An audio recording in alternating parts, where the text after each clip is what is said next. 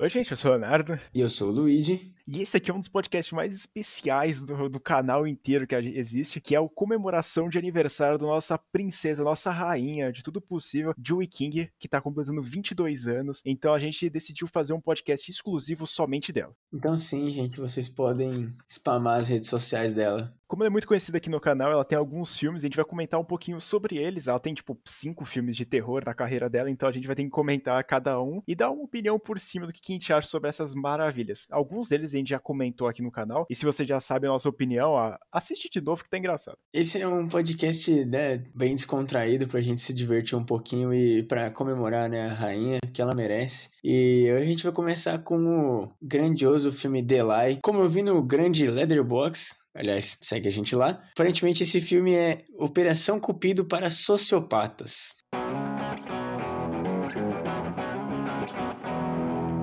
Esse filme aqui não se encaixa muito bem no gênero terror. Ele é um pouco mais de suspense, com crime, drama, essas paradas tudo. Só que eu decidi colocar aqui no terror porque tem a Joey King e ela tá fazendo um papel que não é de uma adolescente que tá beijando os outros em uma barraca. Só por isso o filme já devia ganhar um Oscar. pra quem não conhece The Lie, ele é um filme exclusivo do Amazon Prime ele conta, tipo, a história de uma menina que ela tá indo pra um balé, ela tem pais divorciados, e ela tá indo, sendo levada pelo pai no meio de uma nevasca fudida lá de gelo que tem. E aí, no meio desse caminho, eles encontram uma menina que é a melhor amiga da nossa querida Kyla, que é a nossa Joey King nesse filme aqui. E aí as duas vão lá e ficam no banco e eles vão andando pro lugar. Só que aí no meio do caminho, uma delas decide ir no banheiro, no meio da floresta, com neve tudo fodido. E aí o pai fala, beleza, tô esperando aqui. Só que aí depois a gente descobre que a nossa querida Kylie empurrou a menina da ponte. E aí o pai dela, desesperado, vai ver o que aconteceu e não acha o corpo da menina. Só acha o, o celular, essas coisas. E aí depois disso tem puta de uma investigação fodida para tentar achar a menina, porque ela desapareceu simplesmente. E a Kyla fica falando que ela matou. Então ela não tá se ajudando. Você tem que ser muito parça de alguém para matar a pessoa, né? Fala sério, porque você vai. Você tá fudido na vida. A pessoa morreu, foda-se. Mas você se fudeu. Então você tem que ser muito parceiro de alguém. Cara, é inacreditável que ainda eles colocam que ela é como se fosse a melhor amiga dela. E a menina simplesmente, naquele negócio de psicopata do caralho, vai lá e empurra a menina no negócio. Aí você fala, mano, cara, que, que adolescente doente, mano. Eu odeio adolescente. E não é a primeira vez que a Joey King faz uma adolescente insuportável. A gente vai ter que chegar nesses pontos aí, nesse podcast aqui. Porque, mano, é inacreditável o que os diretor barra roteirista, sei lá o que é, o produtor, dá de papel ruim para ela. Não, os caras vê a Joey King e falam, não, ela vai vender o filme põe qualquer porra pra ela fazer que ela vai vender, tá ligado? Vai ter trouxa que nem o Léo e o Luigi que vão assistir o filme, não importa o que seja. Aí a gente vai ver o filme e ela é insuportável, dá vontade de jogar ela do penhasco. Mas então é isso, a gente acompanha toda aquela investigação criminal para saber o que aconteceu com a menina. E toda hora o pai e a mãe da menina vai lá e, e se juntam, né, pra tentar resolver o que, que tá acontecendo. Caralho, a gente não pode ser descoberto, vamos, vamos esconder tudo que tá acontecendo. Só que a menina vai lá, como uma grande idiota, ela vai lá e começa a falar que ela mesma matou. Então você fala, mano, puta que pariu, cala a boca. E aí, tipo, vai avançando na investigação e ela vai continuando falando essa merda. E aí chega um ponto lá que o Sam, que é o grande pai da menina que morreu, da nossa querida Brittany, ele vai lá e começa a investigar. E, tipo, mano, ele que abusava da menina começa a ficar puto com o casal lá que tá protegendo a Kyla. E ele vai lá e começa a perseguir. E aí acontece uma cena bizarra, assim, a morte dele é de atropelado. Só que aí, no fim das contas, melhor ainda, não, é bizarro. Não, nossa, eu perco até as palavras, rapaziada, perdão. Mas ele vai lá e é revelado que tudo não se passava de um plano da Kyla e da Brittany, que não houve nenhum assassinato, nada demais. A Brittany simplesmente fugiu e meio que fez um plano para se disfarçar, sei lá, para fugir por um tempo, para se encontrar com o namorado dela. E a Kyla falou: beleza. Eu odeio adolescentes e esse filme é mais uma prova do porquê adolescentes de Hollywood, tá, gente? Não adolescentes, quer dizer, depende. Caralho. Ah, vai tomar no cu, mano. Oh, por isso que a pessoa do Leatherbox falou que é a Operação Cupida do Sociopata, né, mano? Oh, vai se fuder, velho. Pelo amor de Deus. Mano, que ideia de filha da puta. Nem se a mina namorasse um presidiário, ela ia ter que fazer todo esse rolê. Ela fingiu morte. Quase fudeu a vida da outra. O pai morre pra mina ficar com o namorado, velho. Mano, que... E ela vai lá e ela revela que ela teve todo esse plano, a Kyla, e falou, beleza, vou fazer esse plano bizarro aí pra, pra salvar você dessa porra aí. E ela vai lá e fala: Ah, não, eu queria juntar vocês dois de novo. Só que os filhos da puta vai ser preso, porque no fim do filme aparece a porra de uma viatura e vai prender eles dois. Como é que vai manter juntos se eles voltarem na prisão, caralho? E é isso, gente. Esse é um, é um grandioso primeiro filme da nossa lista aqui. É, assistam aí se vocês quiserem. Ele tem a Joy King, então todos os filmes aqui merecem ser assistidos, né? Porque a rainha merece seu dinheiro. Então vai lá e assiste. É da Amazon. É, gente, é um filme que não tem nada a ver com gênero terror, vamos dizer assim. Ele dá aquela tensãozinha algumas horas, mas, mano, pelo amor de Deus, o filme não é daquelas maiores qualidades. Você fica puto. Só que eu, vocês forem ver no Leatherbox, eu vou dar uma nota um pouquinho alta, porque eu gosto da Joy King. E eu. E é isso, né? Eu não tenho muito o que defendendo. Porra. Vai pro próximo, Léo. E agora a gente vai comentar sobre um filme que tava até pouco tempo na Netflix, que é o Sete Desejos.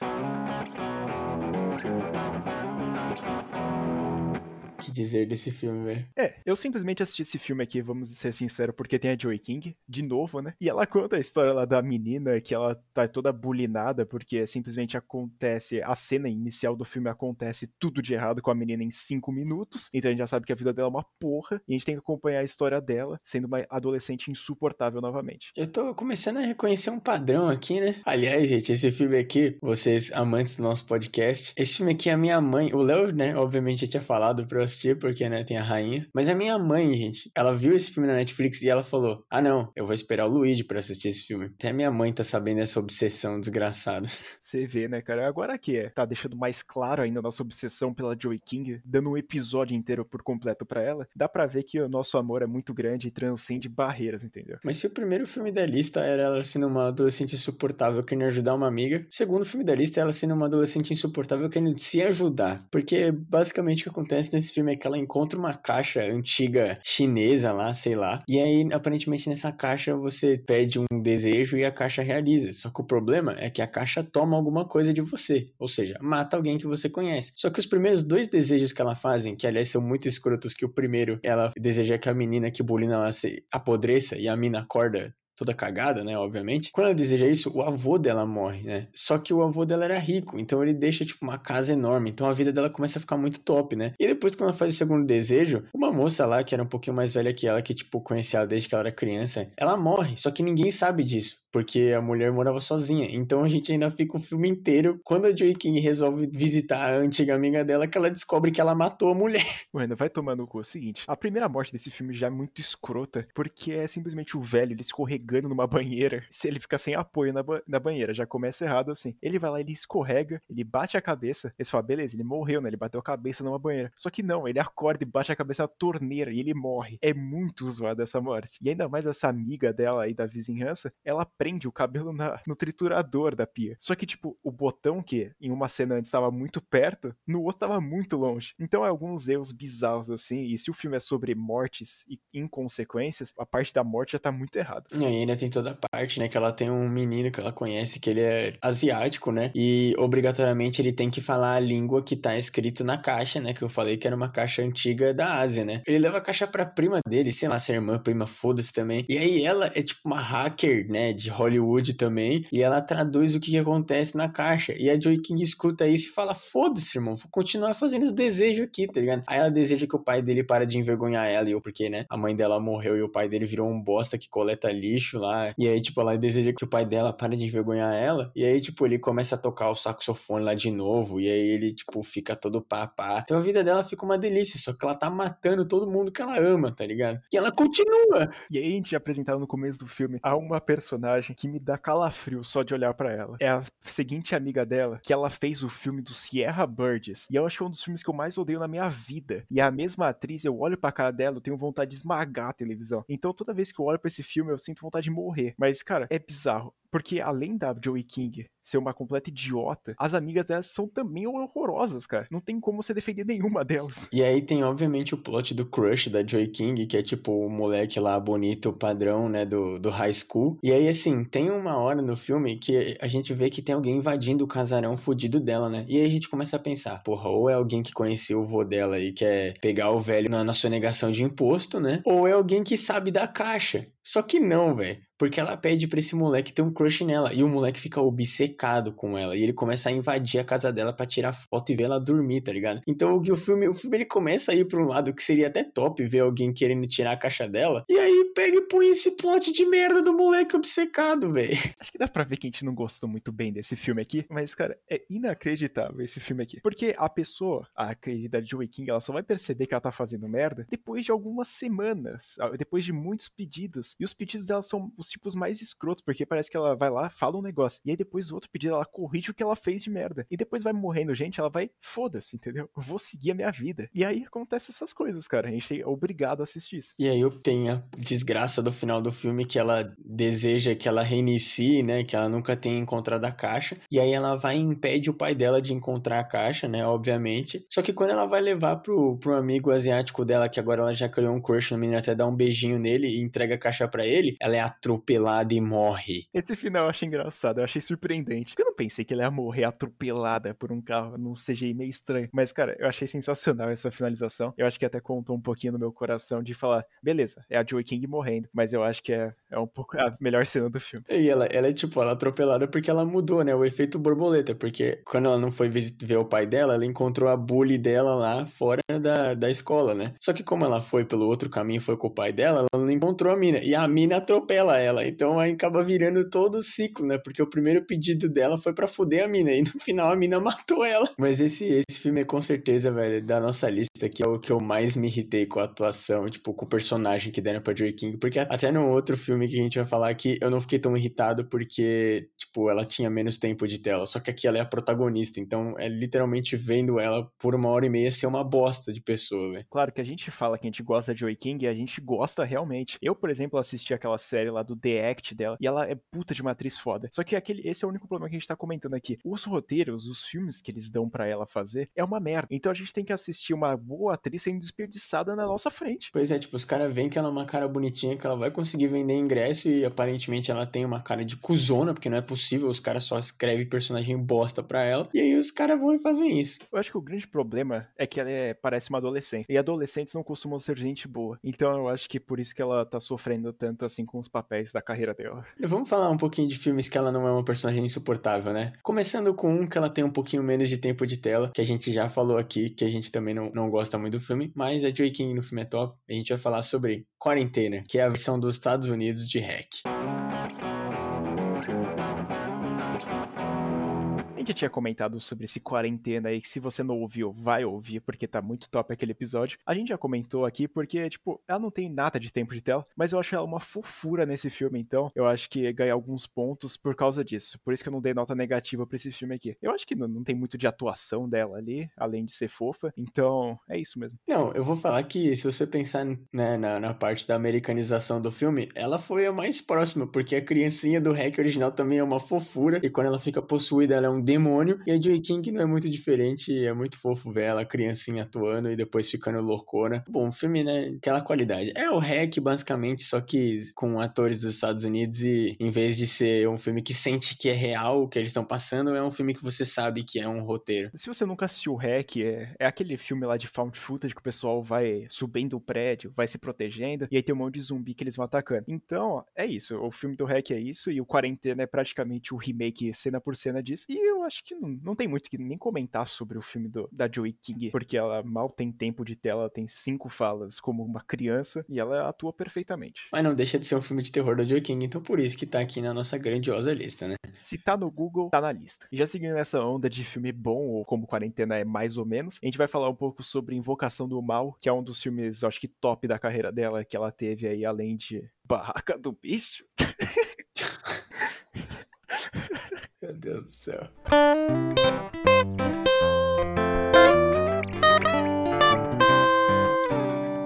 Na mesma vibe do Quarentena, a gente já falou, né? Aliás, foi o primeiro podcast que a gente fez aqui pro canal. E também tem um vídeo especial da cronologia do Invocaverse. Mas, assim, eu acho que, né, tirando o Quarentena, é o, é o filme mais antigo aqui da nossa lista, né? Onde ela tá um pouquinho mais feto, né? E desse filme ela tem um pouquinho mais de tempo de tela. Ela é a irmã que começa a ver a desgraça, né? Começa a sentir a presença da bruxa lá na casa. Evocação do Mal, não tenho o que falar. O filme é top, né? Não, não à toa ele criou o universo estendido, né? Do Invocaverse. É, a Joey King nesse filme, ela é top. Ela é um pouquinho, né? É aquele negócio, né, gente? Filme de terror, de assombração tem que ter um pouquinho daquela atuação exagerada, né? De cara de cagaço de medo. Com certeza é... Eu acho que até poderia dizer que é o melhor filme aqui da nossa lista, né, Léo? É, com certeza. Eu acho que esse aqui até abriu alas pra ela fazer outros filmes de terror, né? Porque esse aqui foi praticamente o primeiro depois do, do quarentena de terror que ela fez. Então eu acho que ela atuou muito foda nesse aqui. Eu acho que a gente é uma das irmãs que a gente tem mais tempo de tela aí pra conversar, além da menina lá toda zoada. Então eu acho que é, essa aqui é até legal, cara. Eu gosto muito de Invocação do Mal, como a gente já tinha comentado. E eu acho que o tempo de tela dela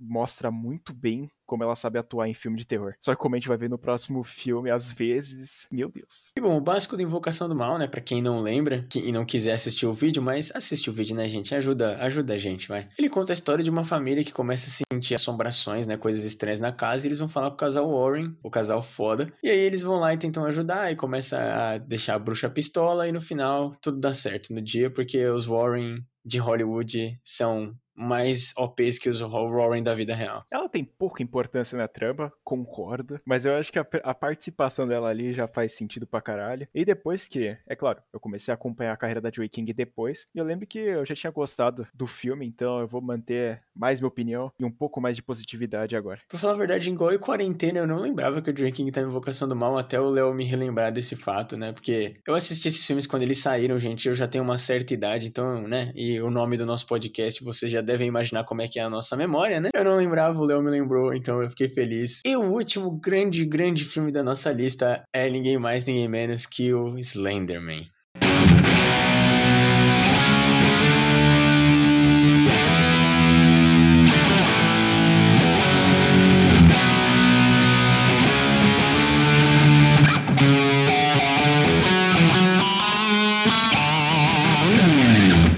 Lançado em 2018, eu acho que ele foi um dos problemas do mundo, assim, depois disso, tá ligado? Porque é um filme que ele se baseia em creepypasta. A gente já comentou aqui no podcast, no primeiro podcast aqui do canal, sobre o filme do Slenderman. A gente falou bem por cima. Mas também a gente fez um vídeo exclusivo lá pro canal, xingando um pouquinho mais, né, esse filme. Ele merece ser ouvido, as verdades sendo ditas ali, porque a gente disse muita coisa que a gente não se arrepende. Porque o filme é horroroso e a Joey King não é a protagonista dessa vez, que ela foi em Sete Desejos. Ela foi a amiga da protagonista, que é mais protagonista que ela. E aqui é mais um exemplo dela sendo bosta, só que pelo menos esse filme é um pouquinho mais tragável, porque é, men é menos tempo de tela, né? Tragável? É, é, é mais. Não, é mais. o filme é tragável? Não, o, a King no filme é mais tragável do que em Sete Desejos. Calma aí, Léo. Cara. Porque assim, a personagem é tão bosta quanto. Se essa personagem aqui tivesse uma caixa mágica, ela ia fazer os pedidos talvez até pior, porque ela é cuzona pra porra, né? Mas assim, é um pouquinho melhor, né? Pra nós que somos fãs da rainha, a gente fica um pouquinho mais feliz porque não aparece tanto isso, né? Então a gente consegue só focar é a Joy King lá. Foda-se que ela é um lixo. A gente fala que ela é amiga da protagonista, né? Mas eu acho que ela tem até mais tempo de tela que ela, porque a gente até esquece do nome da protagonista, a gente só fica acompanhando a Joey King se metendo em presepadas e fugindo de um homem pedófilo no meio da floresta. Não, e é inacreditável como ela é a personagem que leva a história pra frente, né? Então, tipo, ela não é a protagonista, mas ela é, porque se não tivesse ela, a gente tava fudido, porque não ia ter filme, né? Quer dizer, ou não, acho que ia ser melhor, na verdade, né? A gente tem que acompanhar a protagonista, que ela vai fazer o Zirigdum lá com o cara e o cara vira o, o crime, tá ligado? E a gente tem que acompanhar o cara virando, tipo, um monstro na frente dela, com uns efeitos especiais zoados pra caralho. Então, mano, eu acho que é praticamente um crime eu recomendar vocês assistirem isso aqui, porque Deus tem a paciência e a sabedoria para guiar vocês para passar longe dessa merda aqui. Então, eu assisti porque tem a Joy King, confesso de novo. Na verdade, eu assisti todos esses filmes novamente só porque tem a Joy King. Mas não façam que nem eu. E se você não é tão fã dela assim, que tá errado já, né? Não assista, pelo amor de Deus. Não, esse filme aqui, mano, é, ele é uma merda, porque ele começa sendo.